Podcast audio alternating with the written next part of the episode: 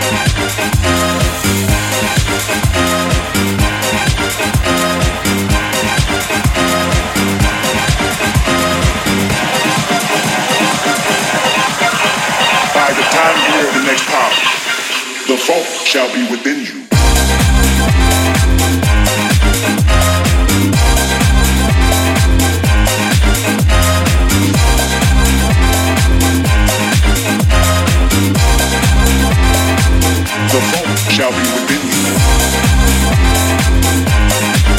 you.